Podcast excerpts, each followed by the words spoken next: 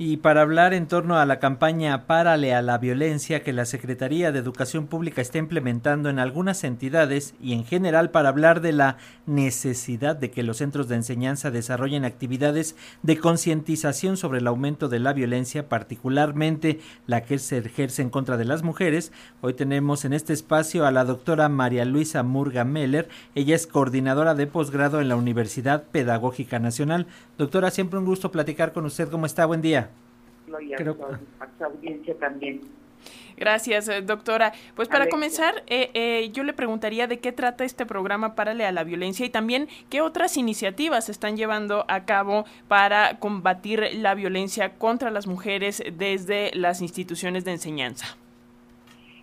Pues es un programa muy interesante y que a mí me parece bueno y necesario, ¿no? Porque de alguna manera nuestros, nuestras niñas y nuestros niños, nuestros jóvenes, pues han estado como muy, muy cercanos a, a procesos de, de violencia, pero además también han tenido muchas dificultades para eh, digamos, encontrar formas de resolución de conflictos, de situaciones en las que están ellos envueltos, ¿no? Eh, sin tener que acudir a acciones violentas, ¿no? Y yo creo que la escuela es un gran espacio para recuperar esa posibilidad de, trabajo con, los, con, las niñas y con los niños, ¿no? Eh, organizar reuniones de reflexión o formas participativas dentro de la comunidad escolar para atender estas situaciones y para pues para convivir de otra manera, ¿no? Me parece que son muy buenas y necesarias, ¿no? ¿Qué, ¿Cuáles son los puntos, doctora, que pudiéramos resaltar de este programa? Los, lo que sería perfectible, ¿qué es lo que tenemos que revisar en lo que es este programa de Párale a la Violencia?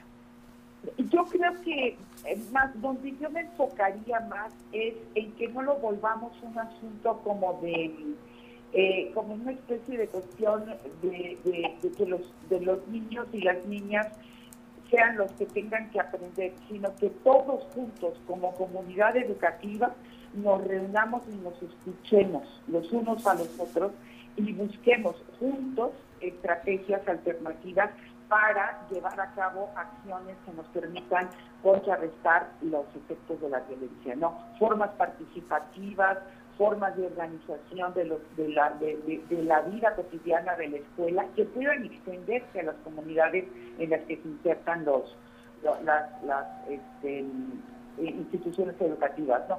Porque lo que a mí me parece que puede llegar a afectar esto es que los maestros ya de por sí están cargados de trabajo, ¿no? Entonces, este tipo de iniciativas a veces se van retomando como una cuestión más burocrática que eh, eh, atiende nada más en un momentito y ya lo dejamos eh, para otro momento, para otra ocasión, porque nos está apurando el asunto de los contenidos, etcétera, ¿no?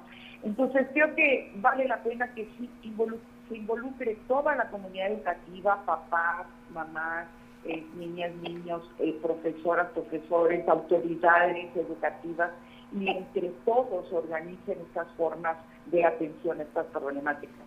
Eh, mm, doctora, eh, ¿en qué planteles, en qué niveles está aplicando este programa? Porque, por ejemplo, previo a, arrancar la entrevista, comentábamos de eh, pues una red de instituciones de educación superior que eh, la SEP, la Secretaría de Educación Pública, está, eh, está proponiendo para eh, pues erradicar la violencia contra las mujeres. Pero de pronto este tipo de iniciativas, que digo, está bien que se implementen, son necesarias, pero pareciera que solamente se quedan a nivel de educación ya superior y no contemplar que pues muchas formas de violencia se aprenden pues desde la infancia. Claro. Yo, de hecho, me estaba refiriendo a estos espacios educativos en, educación básica, ¿no? En educación básica preescolar, porque en educación superior es otra cosa, ¿no? O sea, es, es, los jóvenes este, están en otra dinámica y tenemos que ser todavía más participativos y tenemos que involucrarlos en las acciones, ¿no? Porque eh, de alguna manera este, ellos pues tienen otras, otras dinámicas de vida, ¿no? Y sí, yo estoy completamente de acuerdo con usted, y lo que tenemos que hacer es en preescolar, en básica, en primaria, en secundaria, llevar a cabo estrategias de trabajo donde las comunidades educativas juntos, vuelvo a insistir, padres, madres, maestros, autoridades, niñas, niños, se organicen participativamente para atender estas problemáticas de las maneras que ellos puedan hacerlo en las condiciones en las que está su escuela, no en las condiciones abstractas que diga un autor o un folleto, no, sino en las condiciones que ellos encuentran en su escuela, ¿no?